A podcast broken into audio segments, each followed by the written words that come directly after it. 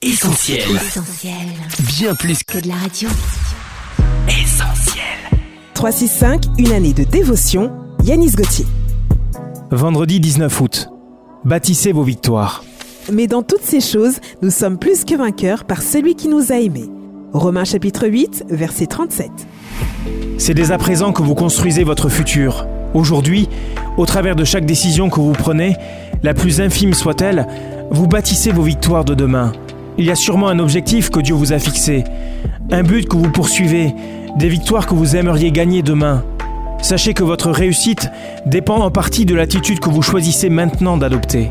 Vous pouvez décider d'avancer ou de reculer, de rester à terre ou de vous relever. Votre état d'esprit d'aujourd'hui influencera les décisions et les actes que vous poserez demain pour construire et atteindre vos aspirations futures. Le temps est une valeur qui ne se rattrape pas, et ce qui est passé n'appartient plus au présent.